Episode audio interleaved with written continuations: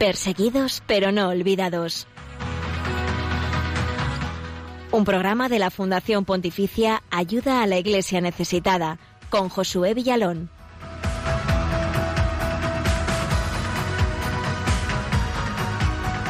Muy buenas, bienvenidos a Perseguidos pero no olvidados, el programa de Radio María que es lugar de encuentro y unidad con la iglesia pobre y perseguida en el mundo. Estamos acompañándote en esta mañana de martes 22 de septiembre y de la mano con nuestros hermanos en la fe que hoy sufren por seguir a Jesucristo. También sabemos, tenemos eh, numerosos oyentes fuera de España, sobre todo de Radio María en Perú, Venezuela y República Dominicana. Un saludo a todos y bienvenidos.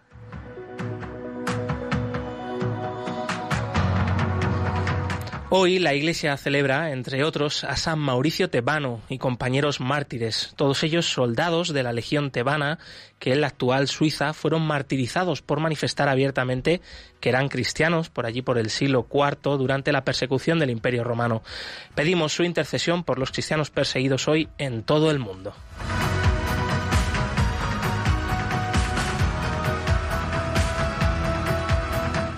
Blanca Tortosa, buenos días, ¿cómo estás? Muy buenos días, Josué. Pues nada, aquí de nuevo otro martes más, deseando, se pasa volando la semana, la parece mentira. La verdad que sí.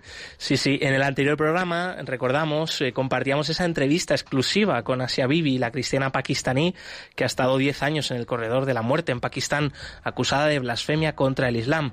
Y hoy tenemos de portada otro tema también muy importante. Eso es, Josué, porque ayuda a la Iglesia necesitada, continúa su apoyo a la Iglesia en todo el mundo en estos tiempos de crisis que estamos viviendo en todos los rincones del planeta. Y por eso acabamos de estrenar una nueva campaña de ayuda que se titula Las víctimas invisibles de la pandemia. En España, como todos sabemos, estamos viviendo una segunda oleada del virus que hay que vivir con mucho cuidado, pero con mucha paz con mucha alegría y con mucho cuidado, pero es que en otros países, Josué, eh, aún no se ha llegado al pico de contagios y muertes y además a esto se suman dificultades eh, como la pobreza, la persecución, catástrofes naturales o la guerra. Guerras como la de Siria, que vaya por su décimo año de conflicto y el país sigue bloqueado, sus habitantes tienen que hacer frente a muchísimas dificultades como la falta de alimentos o medicamentos, además de a la violencia. Desde allí, desde Siria, desde la ciudad de Alepo, tendremos en unos minutos al padre Hugo Alaniz, sacerdote misionero del Instituto del Verbo Encarnado, que nos va a contar la situación actual en esta ciudad, una de las más castigadas por la guerra, aunque ya allí no hay combates. También hablaremos sobre la misión de la Iglesia entre los más necesitados y cómo están haciendo frente a la pandemia ayudando a todo el mundo, a pesar de que ellos, los sacerdotes, las religiosas, los obispos, los laicos, no son médicos, no son enfermeros, pero tienen eh, y tienen pocos recursos, pero están al frente dando lo mejor que tienen. Y tenemos más cosas porque esta semana traemos aquí a Radio María el testimonio de Pierluigi Macali, el sacerdote italiano que el pasado 17 de septiembre cumplió dos años secuestrado, dos años desde que fue retenido por unos hombres armados en su parroquia de Pamoanga, en Níger. Y por ello vamos a hablar con un compañero suyo, Marcos Delgado, de la Sociedad de Misiones Africanas. Josué. Con todo esto te contamos también enseguida la actualidad de la Iglesia pobre y perseguida en el mundo. Haremos repaso del informe Libertad religiosa sobre Japón y cantamos a Dios todos juntos. ¿Desde dónde, Blanca, y en qué idioma? Pues hoy, eh, buceando, buceando, he encontrado una canción muy bonita, muy tranquilita y muy bonita, que creo que te va a gustar y también a, los oyentes y que nos llega desde Corea. Fíjate, pues mm. seguro, seguro que nos gusta. Y más cosas, agenda, claro que sí, de los eventos de ayuda a la Iglesia necesitada hay mucho más. Por eso, pues eh, quédate con nosotros, acompáñanos y acompaña a nuestros hermanos en la fe que siguen a Jesucristo, que sufren eh, por, por, este motivo. En los controles eh, nos acompaña Mónica Martínez, creo que esta vez sí que lo he dicho bien desde el principio. Amiga, bienvenida. Y queremos contar contigo, queremos contar con tu opinión, con vuestros mensajes, que nos escribáis y que nos llaméis para participar aquí en directo. ¿Cómo? Como siempre, como siempre, estamos en Twitter en arroba ayuda y podéis dejar vuestros comentarios allí con el hashtag perseguidor Radio María. En Facebook e Instagram también estamos Y también podéis escribirnos al correo electrónico de este programa que es perseguidos pero no olvidados arroba radiomaria.es y como venimos haciendo últimamente os recomendamos el canal de YouTube que tenemos muchísimos vídeos que os van a encantar y además contarte que recientemente nos han escrito para pedirnos oraciones por intenciones particulares, Josué, pero también información sobre los cristianos perseguidos porque nos encanta que nos escribáis. Y hoy hacemos una mención especial a Margarita Fraga y a Beilin Ramos y deciros a todos que es que os tenemos, nos tenéis a vuestra disposición en estos canales y en el email del programa.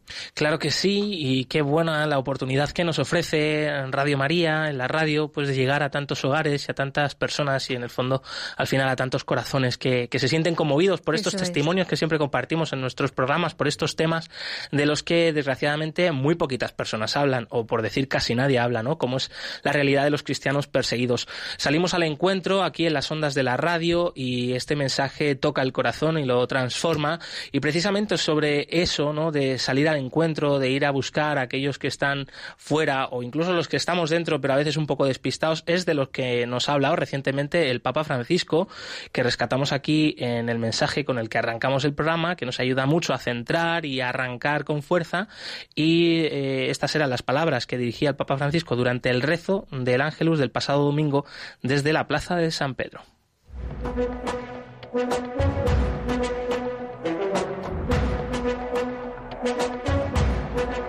En palabras del Papa.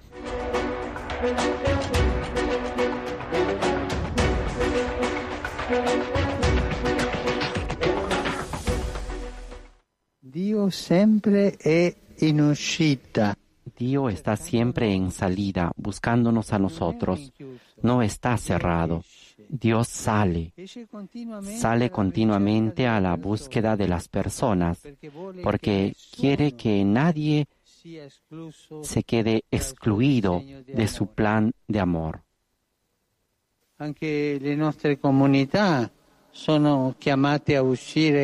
También nuestras comunidades están llamadas a salir de los varios tipos de fronteras, entre comillas, que pueden existir para ofrecer a todos la palabra de salvación que Jesús vino a traer. Se trata de abrirse Se trata de abrirse a horizontes de vida que ofrezcan esperanza a cuantos viven en las periferias existenciales y aún no han experimentado o han perdido la fuerza y la luz del encuentro con Cristo. Y fíjate, pues, eh, cómo podemos eh, también ver estas palabras del Papa desde el punto de vista ¿no? de la Iglesia pobre y perseguida, ¿no? que es la mm. protagonista de nuestro programa.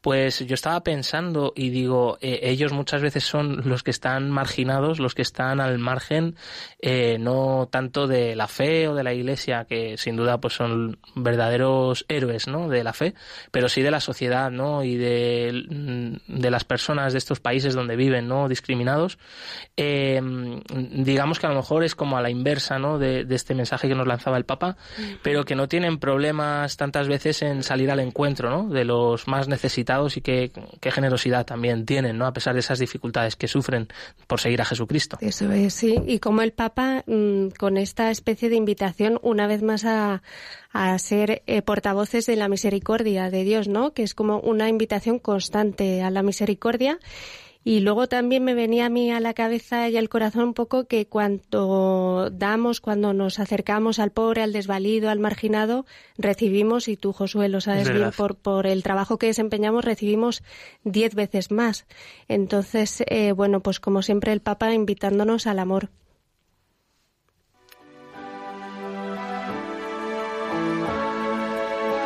El cristianismo es la religión más perseguida en el mundo. Conoce de cerca esta realidad en Perseguidos pero no olvidados, un programa de ayuda a la Iglesia necesitada en Radio María. Las 11 y 11 minutos, las 10 y 11 minutos en las Islas Canarias eh, llega el turno de la actualidad de los cristianos perseguidos y necesitados en el mundo, una actualidad que, como ustedes saben, no sale en los grandes medios, pero aquí sí queremos que sea noticia.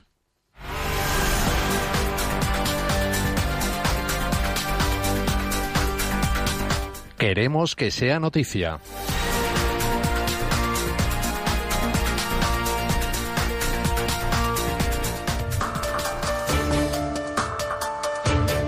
Nuevo plan de ayuda de emergencia por el COVID-19 para los cristianos en Siria. Sí, en respuesta a la dramática situación actual de los cristianos sirios, la Fundación Pontificia Ayuda a la Iglesia Necesitada ha desarrollado un nuevo plan de ayuda para apoyar a las familias de diferentes denominaciones, católicos, ortodoxos y protestantes.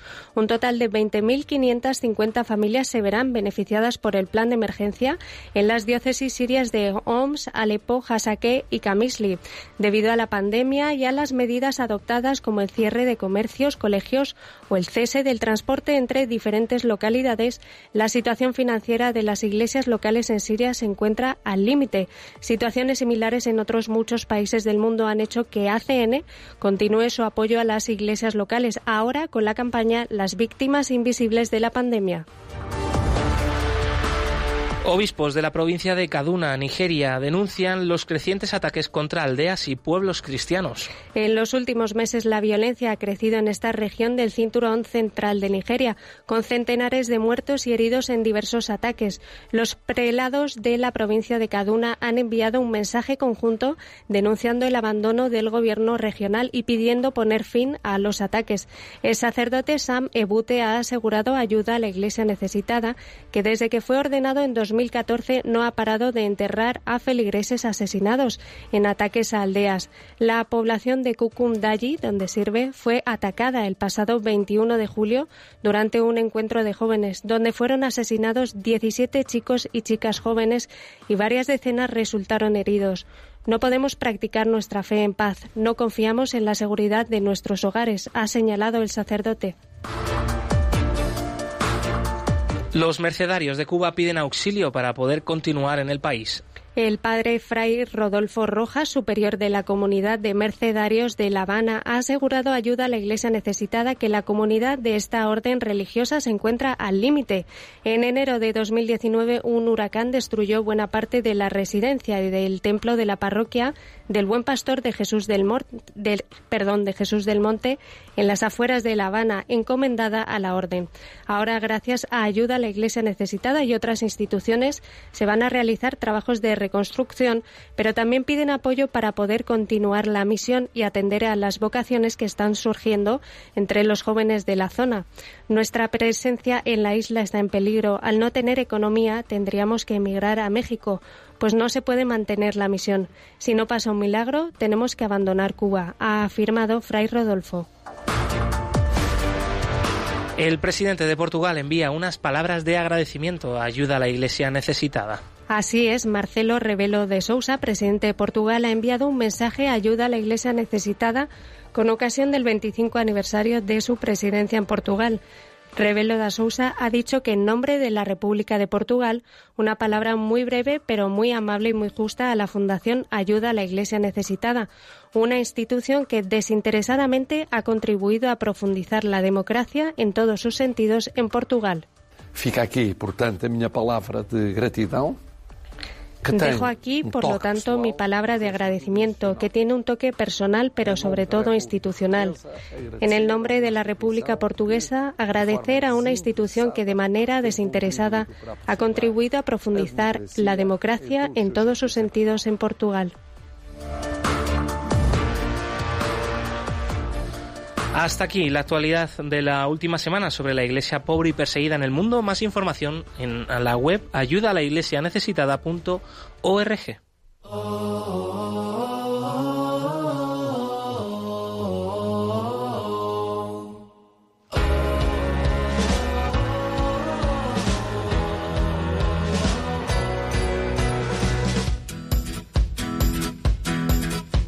Oh, my friends,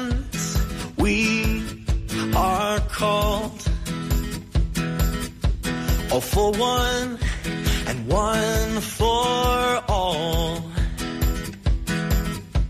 To mend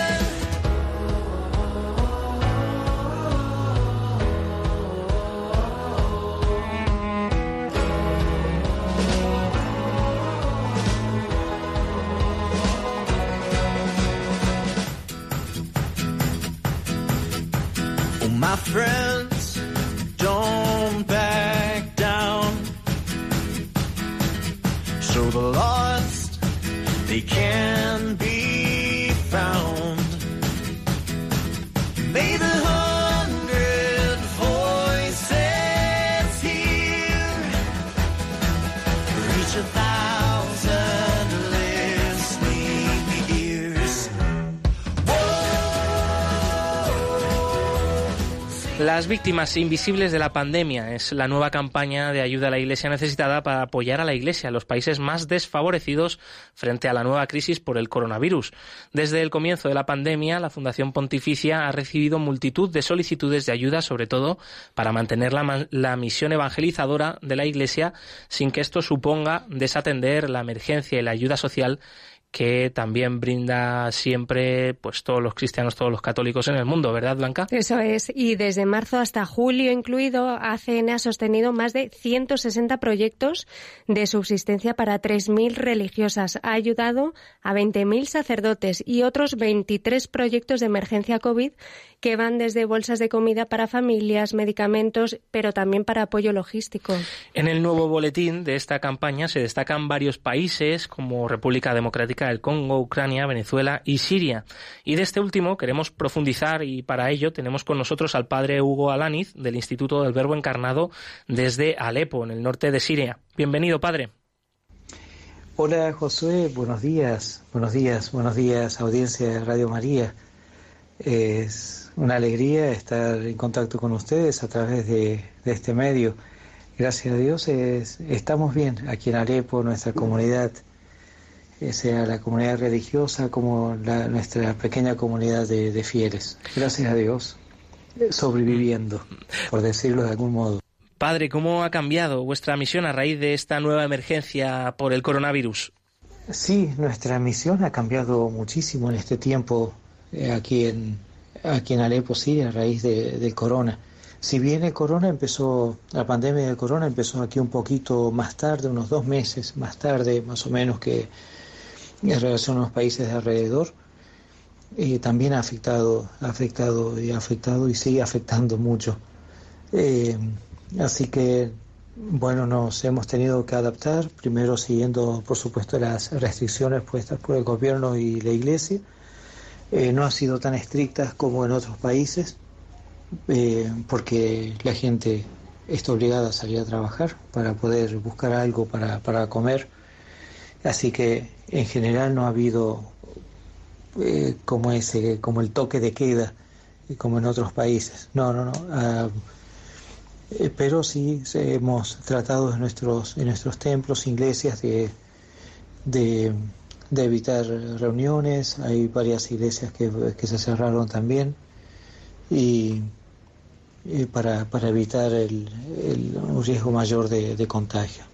Sí, ha sido, ha sido una, etapa muy, muy distinta, algo muy nuevo como para todos, creo, para en todas partes del mundo, algo nuevo.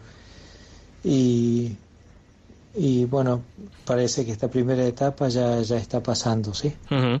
Eh, a principios de marzo, eh, justo cuando se declaraba esa pandemia mundial eh, del coronavirus, eh, Siria estaba cumpliendo nueve años de guerra. Me imagino que la sociedad siria, pues, obviamente, lo último que pensaba quizá era en el coronavirus, con esta calamidad que estáis viviendo durante tantos años y la guerra continúa, aunque parece que como más enquistada, más localizada, pero ahí está.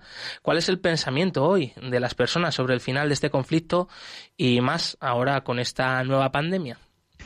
Eh, sí, han pasado ya muchos años de, del inicio de, los, conflictos. Si bien acá en, en Alepo, Siria, no tenemos, hace ya varios meses no tenemos conflictos, gracias a Dios, pero el país sigue sufriendo. Sabes que hay todavía gran parte del país que sigue bajo una zona, el norte, no- noro- noroeste, bajo los islamistas eh, extremistas y la otra zona, la zona rica del país, eh, está bajo los, el que es el nor, noreste, eh, cerca del Éufrates.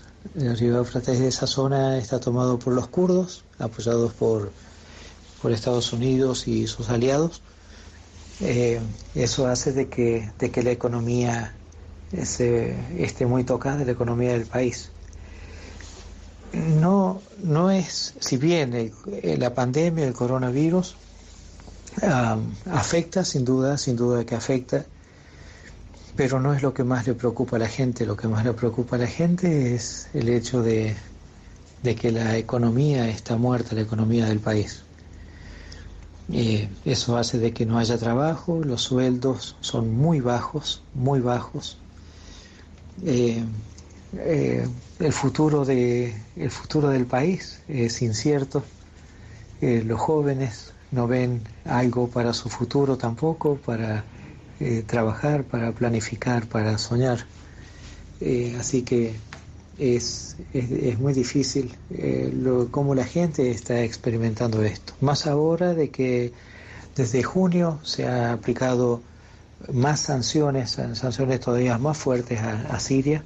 Eh, no eh, hay mayores controles, no, no se puede ni importar ni exportar nada, nada. Así que si bien eh, la comida, lo esencial hay, pero repuestos, de, por ejemplo, para un vehículo, eh, ciertas medicinas que, que no se consiguen aquí, que no, no, no, no es fácil tener acceso a eso. Es una es, es algo que está sufriendo la gente en el día a día.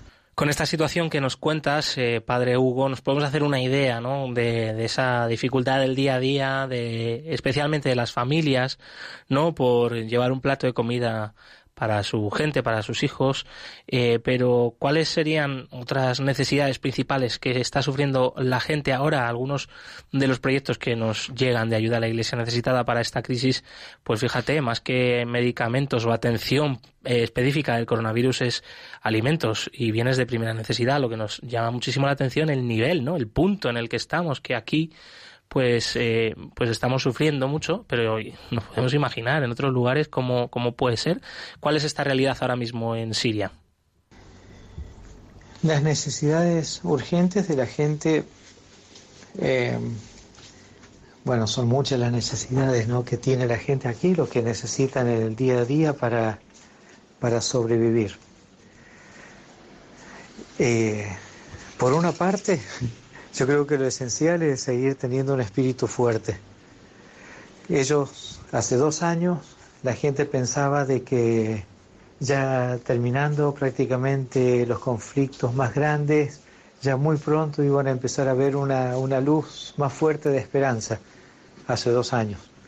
Pasaron seis meses, un año, un año y medio, dos años, y ahora estamos peor que hace dos o tres años atrás. Estamos peor por la situación económica del país.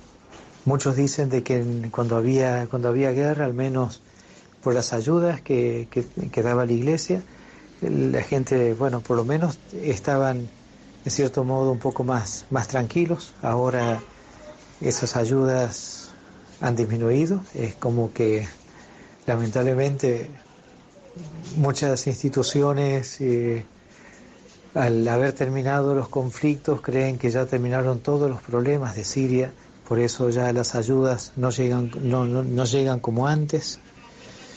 Y, la gente en este momento está pasando mucha necesidad. Por eso yo creo que principalmente es, les pido oraciones para que la gente se siga manteniendo fuerte, fuerte de espíritu, para que puedan sobrellevar eh, con gran ánimo este momento de, de una nueva prueba. Y, y sí, la gente necesita para, para el día a día medicamentos, eh, alimentos. Ahora empieza, es la primera, ahora ya empieza la semana que viene, empieza el colegio. Eh, los niños, muchos, la mayoría de los niños de, de mi iglesia no tienen, no tienen calzado. Eh, menos, por supuesto, lo, lo, lo, lo, esencial para ir al colegio y demás. Es un país que era, antes de la guerra, este, que estaba muy bien económicamente, la gente no tenía necesidad. Hoy, hasta los hijos de, de, de ingenieros, de médicos, por decir así, para que tengas una idea de la gente que tiene acceso a un, a un sueldo mejor, hasta los hijos de ellos tienen necesidades. Hay, hay mucha necesidad, por eso principalmente les pido que sigan, que sigan pidiendo por, por esta comunidad cristiana de aquí de, aquí de Siria. Por supuesto que, que, estamos unidos en esa oración, que nunca os hemos olvidado. En nuestro programa están presentes siempre los cristianos de Siria y, y, somos conscientes ¿eh? de esta necesidad, por eso, pues desde la Fundación Pontificia Ayuda a la Iglesia Necesitada no se ha dejado de, de ayudar a Siria, Oriente Medio. Eh, supongo, Padre Hugo, pues que también las consecuencias de este bloqueo económico y, y de esta situación que vive el país, pues se sufren también dentro de la Iglesia, ¿no? Y, de pues en este caso de vosotros, los sacerdotes del Instituto del Verbo Encarnado, que estáis presentes en Alepo, eh, cerca del patriarcado latino, de esa, de esa zona universitaria, digamos, de la ciudad de Alepo, eh, ¿cuáles serían hoy las necesidades más acuciantes para la Iglesia en Siria? Las necesidades de la Iglesia, bueno, como Iglesia estamos cerca de la gente, así que sin duda lo más necesario también, lo que hemos pedido para la gente, lo pedimos también como comunidad, como iglesia, es, sentir eh, esa presencia de Dios en, nuestras vidas, en el sentido de, ser fuertes, ¿sí? de seguir siendo fuertes en, estos momentos de, la nueva prueba que Dios pone a nuestra comunidad. Es decir, tratar de seguir ayudándose, estar ayudando a la gente en sus necesidades espirituales principalmente. Eh, por gracia de Dios, eh, tengo la posibilidad de visitar también en este tiempo eh, también los enfermitos, personas mayores en sus casas, porque muchos de ellos cuando tienen problemas de salud no son recibidos en los hospitales por, porque los, los hospitales también están saturados. Eh, y me encuentro con, con, casos que son realmente eh, muchos, eh, casos de, de, personas, por decir así, de, de, de cierta santidad, como ellos exper experimentan la presencia de Dios en sus vidas. Es algo muy edificante el ejemplo de, de esta gente para nosotros. Eh, sí, la, yo creo que la necesidad para la iglesia es justamente también eso, oraciones para, para seguir cada uno de nosotros que pueda seguir siendo, siendo una luz para, para los demás.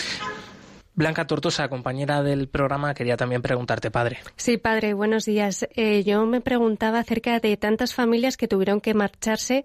¿Están volviendo ahora las familias que se fueron de Alepo? Porque ¿qué, qué necesitan ahora para regresar y volver a ser una comunidad cristiana fuerte? Eh, siguen volviendo muchas familias.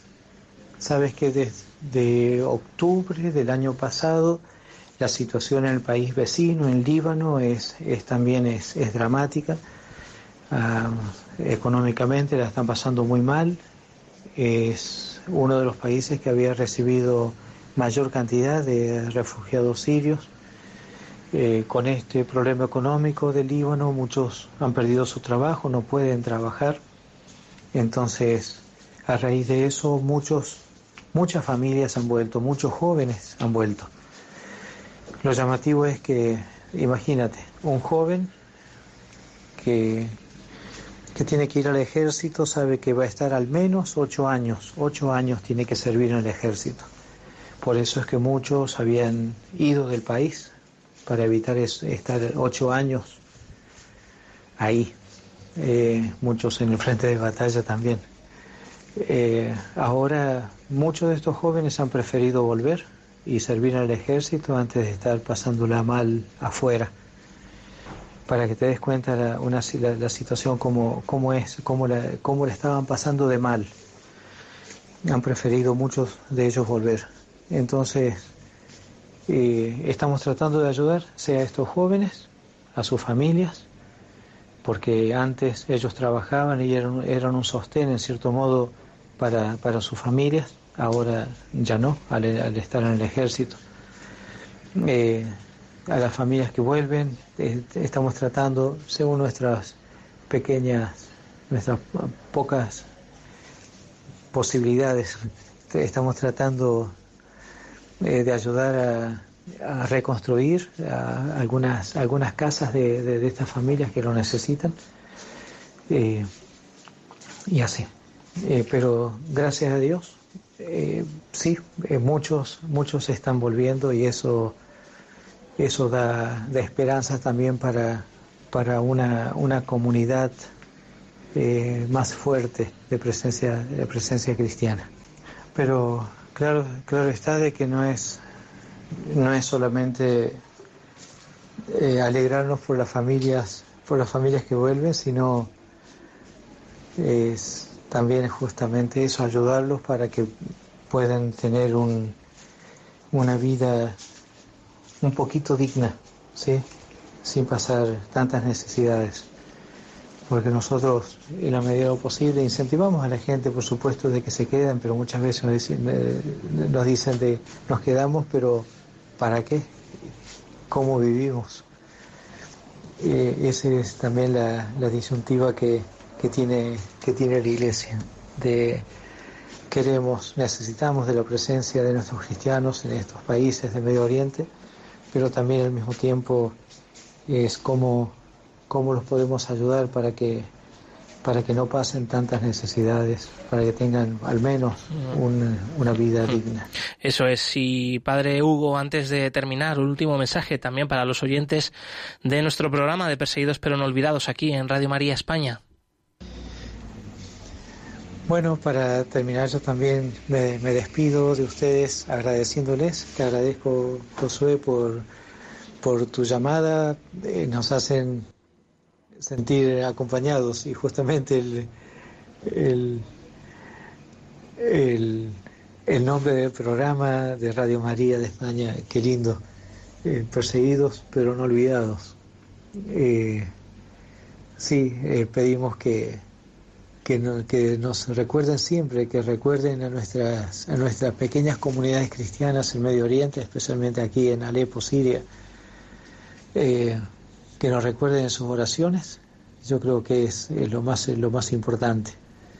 Eh, sentir la, la presencia de nuestros hermanos cristianos de distintas partes del mundo que nos acompañan en los momentos difíciles, que acompañan a nuestras comunidades, y es algo también que nos da alegría. También con, nuestras, con nuestra pequeña comunidad de la Iglesia de la Anunciación, aquí en Alepo, pedimos, pedimos por las intenciones de, de ustedes, de, de Radio María y de los oyentes. Pedimos por ustedes y para que cada uno donde, donde está pueda seguir trabajando por el, por el reino de Dios, para que el amor de Dios, la presencia de Dios sea cada vez más fuerte. Gracias a ustedes y, y seguimos siempre unidos en la oración. Dios los bendiga. Gracias, Josué. Muchas gracias, padre Hugo Alaniz, sacerdote del Instituto del Verbo Encarnado, desde Alepo, desde Siria, unidos, por supuesto, en esa oración. Un fuerte abrazo.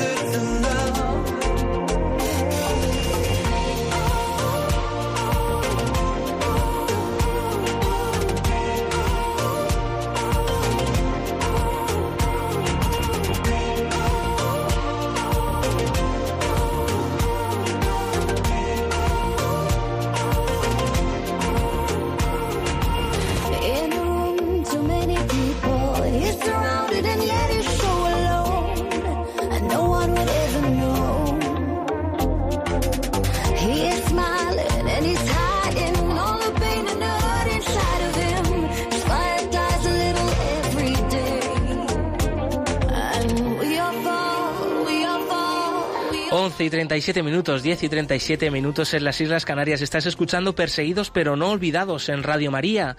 Y claro que sí, pues eh, contentos de compartir contigo. Acabamos de escuchar al padre Hugo Alani desde Alepo, Siria, para contarnos la realidad de esta nueva crisis del coronavirus allí que se suma a la guerra y a la situación de bloqueo económico y de tantas calamidades como nos ha contado, pero firmes en la fe, nuestros hermanos sirios, agarrados al Señor para ser fuertes, sintiendo la presencia de Dios. Es un mensaje tan fuerte, tan necesario y que personalmente a mí me ayuda tanto.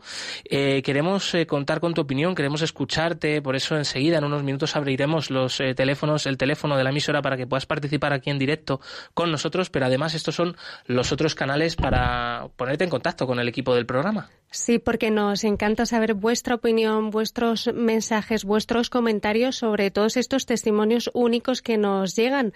Así que ya sabéis que en Twitter podéis escribirnos a arroba ayuda y dejar vuestros comentarios con el hashtag perseguidos Radio María.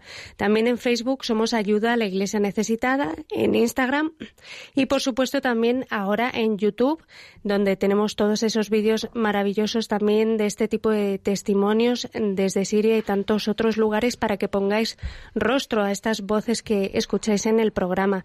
Y en el correo electrónico del programa, perseguidos pero no olvidados, arroba radiomaria.es, también podéis escribirnos. La semana pasada eh, fue un aniversario triste, pero también importante recordar. Hacía dos años que el sacerdote italiano y misionero eh, Pierluigi Macali fue secuestrado, dos años en cautiverio, sin saber muy bien dónde se encuentra. Queremos, queríamos compartir su testimonio para que os unáis a la oración y conocer un poquito más de cerca eh, pues esta, esta situación. Así que este es el testimonio de la semana.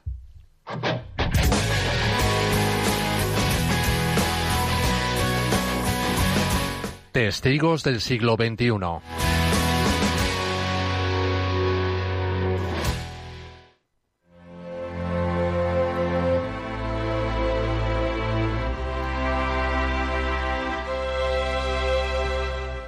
El pasado jueves se cumplían dos largos y angustiosos años desde el secuestro del padre Pierluigi Macali, el religioso italiano misionero de la Sociedad de Misiones Africanas.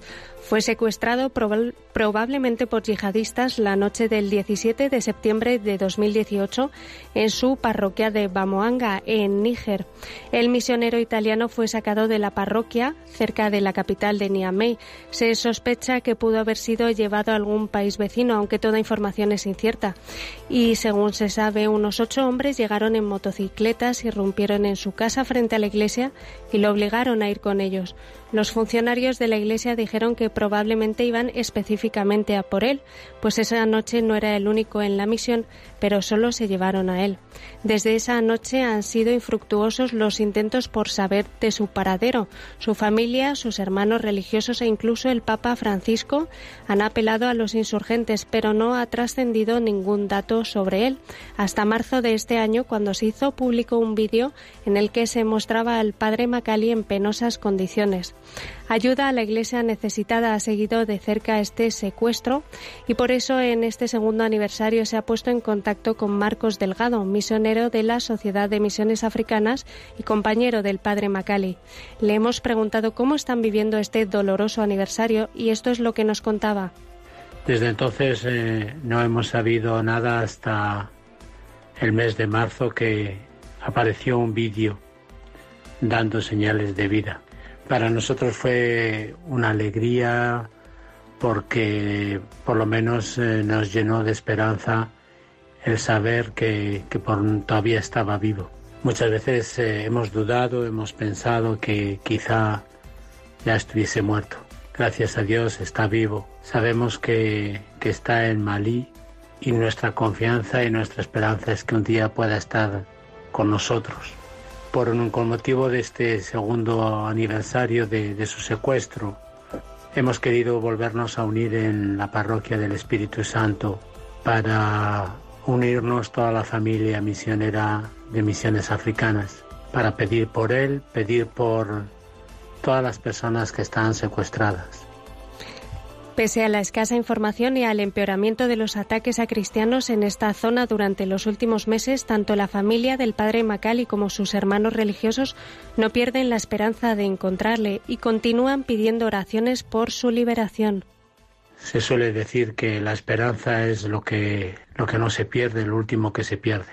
Y claro que sí, que seguimos eh, esperando su liberación, que un día pueda estar con nosotros y que se recupere y si Dios quiere, pues que pueda seguir dando testimonio de nuestra fe en Jesús.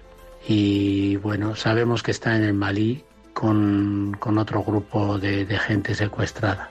Y bueno, me imagino que el gobierno italiano y las autoridades pues están también haciendo gestiones. Confiemos todo al Señor y, y que el Señor le ayude y les guarde a todos.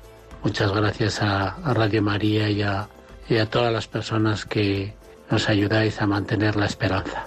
Muchas gracias.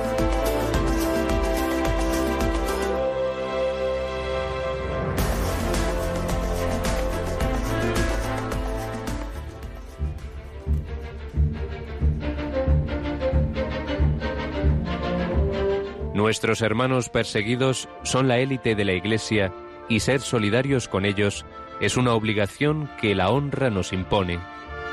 Padre Berenfried van Straten, fundador de Ayuda a la Iglesia Necesitada.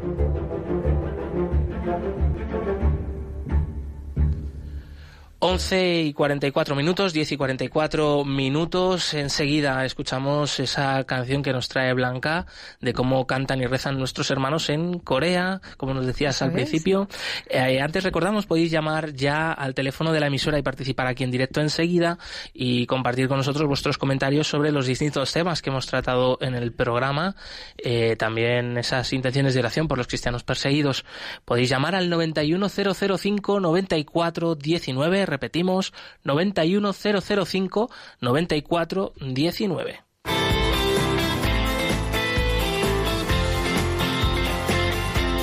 Cantad al Señor todos los pueblos.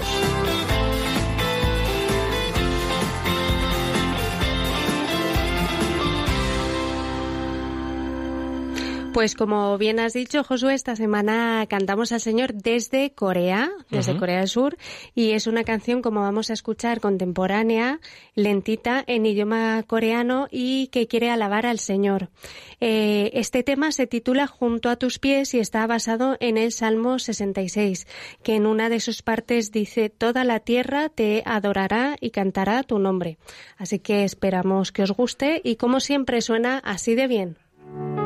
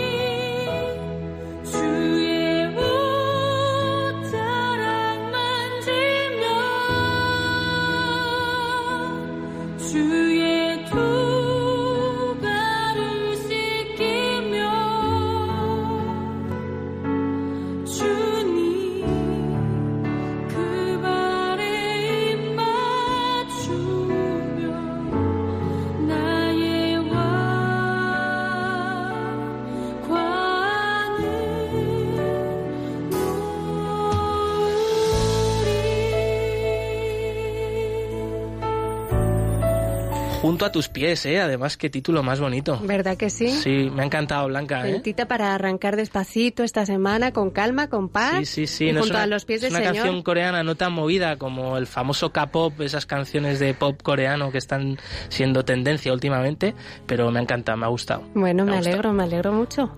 Y bueno, pues de esta canción tan bonita de Corea nos vamos ahora a conocer de cerca los eventos de ayuda a la Iglesia necesita en esta sección, eh, pues de- que se acerca a tu casa, a tu coche, allí donde nos estás escuchando, cerca de ti.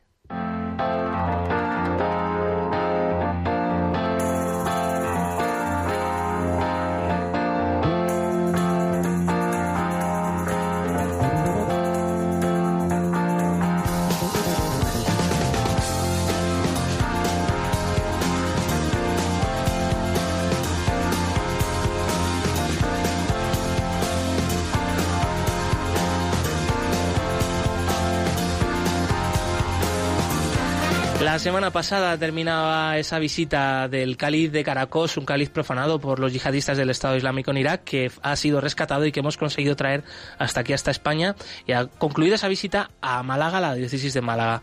Desde allí, Ana Aldea, bienvenida. Hola, buenos días, Juan José, bien hallada. ¿Qué tal? ¿Cómo- ¿Cuál es el balance de esta visita, Ana? Recuerdo hace unas semanas que te tuvimos aquí precisamente Sí. hablándonos del avance de lo que iba a ser la visita. Pues ahora que ya lo habéis vivido, ¿cuál ha sido esa experiencia? Pues mm, verdaderamente ha sido una experiencia muy enriquecedora y en la que hemos comprobado mm, que el Señor está siempre con, con nosotros y que y que bueno pues a pesar de las dificultades mm, pues no no nos deja no no nos deja ni a los cristianos perseguidos porque hemos visto muchos testimonios de fe y a las personas de hoy de hoy en día que han visto el cáliz y que se han emocionado y que eh, han dicho cómo es esto posible que pueda suceder y, y también ver la riqueza de la iglesia porque mm, Josué es que hemos recorrido toda la diócesis Eh, la diócesis de Málaga es muy grande Os Bueno, hemos no acompañado a la distancia, es verdad, y por aquí lo hemos Sí. ido contando en Cártama, en Alaurín de la Torre, bueno, en Antequera, que ha sido una de las últimas. Exacto. Pues hemos visto eso, la riqueza de la iglesia, la variedad, y pero con una cosa en común que es la fe y cómo, cómo los cristianos de hoy, de hoy día se conmueven y su fe se ve interpelada por la fe de nuestros hermanos mártires que, por ejemplo, vivieron eh, el horror de, de cuando sucedió lo del cáliz en Mm. Caracol. Entonces, bueno, pues muy muy positiva, muy con mucha esperanza y, y eso, pues muy intensamente lo hemos vivido. Ana, además, Eh, eh, bueno, pues no, no sé, las casualidades no existen, obviamente, ¿no? Desde la fe y ha habido momentos providenciales, como ha sido, eh, pues esa visita en Antequera justamente en el día que se celebraba la patrona, ¿no? Santa Eufemia. Sí, ¿Cómo fue es. y qué te comentaba la gente respecto al cáliz de Bueno, Caracos pues, asociado a esta fiesta? Sí. Eh, lo de lo de Antequera ha sido el ejemplo de cómo los mártires, una mártir de Calcedonia, pero que se es patrona de Antequera, se daba la mano con los mártires del siglo XXI representados a- eh, en el cáliz. Eh, entonces era mm, como eh, la iglesia pues, se podía ver muy palpable, de forma muy palpable cómo la iglesia permanece. Es que han pasado muchísimos años. Además, además se daba la circunstancia, como tú bien has dicho, que la misa que se celebra es la misa más antigua, es una función votiva a la, a la, a la patrona y, y se lleva celebrando ininterrumpidamente desde, eh, desde el año 1400, 1400, 1410. Con son más de 600 años celebrándose esa misa. Y ahí tuvimos la oportunidad de estar bueno, pues por las medidas del, del confinamiento, pues hubo un aforo reducido, pero intensísimo, porque, bueno, ya te digo que coincidieron las reliquias de, de Santa Eufemia junto al cáliz. Era muy significativo. Pues qué privilegio haber participado, haber estado allí, Ana. luego. Y luego terminasteis en la parroquia del Buen Pastor en. Málaga capital. Eso es lo que te decía. Pasamos del barroco antequerano exuberante a, a una iglesia moderna, a una iglesia pues más de barrio, más mm, más de más de más acorde con las necesidades actuales, ¿no? No una iglesia de, de hace cinco siglos. Entonces mm, ve- vimos es- esta misa además fue oficiada por eh, nuestro delegado de medio, don Rafael Pérez Pallarés y el que se, se implicó muchísimo, se implicó muchísimo y hubo una serie de gestos también muy muy simbólicos porque bueno él tenía encendido un pebetero por las víctimas del COVID y se unieron también en esa misa la- las víctimas que representan los mártires que representan el cáliz Ujú. junto a las víctimas del COVID Pues sí. todo ello amenizado por un grupo musical Amanecer que ponía los pelos de punta, escucharlo, ver el cáliz, ver el Cristo de la crucifixión, que además luego hubo una fotografía que hizo alguien de la cual, mm, bueno, pues parecía que el Señor eh, eh, eh, en la cruz, pero triunfante por encima del cáliz, bueno, fue todo emotivo 100% y, y lleno de simbología, pero lleno de verdad, ¿eh? O sea, mm, eh, fue mm, muy muy emocionante, fue muy emocionante y todavía lo recuerdo con añoranza. He acabado cansada, la verdad es que he acabado cansada. No me extraña. Pero Ana. contenta, contenta, se te nota. Además, le- les decimos a nuestros oyentes que pueden ver estas imágenes que nos dices tú tan bonitas del cáliz en nuestras redes sociales, Las hemos en compartido. Facebook, en Sí, Twitter. sí, Una maravilla, de verdad. Sí, y hemos preparado un, un reportaje fotográfico con todas las fotos que bueno que hemos considerado que son las más significativas porque ya te digo que es que fue desde el 23 de agosto que comenzamos hasta hace dos días y medio pues haciendo fotos muchas fotos más muchas que recibíamos. Claro pues hemos hecho un- una galería fotográfica que se puede visitar y, y la verdad es que mm, pues yo invito a que las personas eso lo, lo vean Lo mediten y que cualquier cosa, pues ahí está mi, mi teléfono por si quieren preguntar, porque muchísimas personas se han acercado a preguntarme, ¿y esto cómo sucedió? ¿Y esto cuándo ocurrió? ¿Y esto es verdad que está pasando? Digo, sí, está pasando, no solo en, en, en, en Irak, En Irak, en otros países en del muchas mundo. partes del Claro, mundo. Claro. Y Pues mu- entonces, bueno, enhorabuena, Ana, por esta iniciativa. Eh, Seguimos de cerca todo lo que hacéis desde la delegación de Málaga, desde la- el resto de delegaciones de ayuda a la Iglesia Necesitada, que pueden también eh, encontrar la información en la web ayudalaiglesianecesitada.org en el apartado de agenda. Y bueno, pues que esperamos tenerte por aquí pronto, ¿vale? Un fuerte abrazo. Pues nada, estupendo, gracias, muchísimas gracias, un abrazo.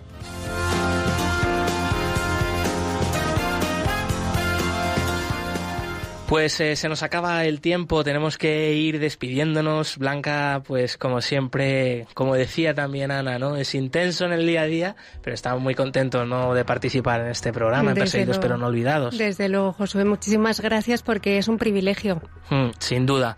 Y nos ayuda muchísimo el testimonio de los cristianos perseguidos. Por eso prometemos estar aquí la semana que viene, un martes en más, el próximo 29 de septiembre. Continúa la programación de Radio María con el rezo del Ángelus. Mónica Martínez, eh, gracias en los controles. eh, Nos vemos pronto. Y hasta entonces, un enorme abrazo. No se olviden de rezar por los cristianos pobres y perseguidos en el mundo. Ahí en esa oración estamos también unidos. Pues eh, nos mueve el amor a Jesucristo y por eso lo hacemos y al servicio, como siempre, de la iglesia que sufre. Un fuerte abrazo y hasta pronto.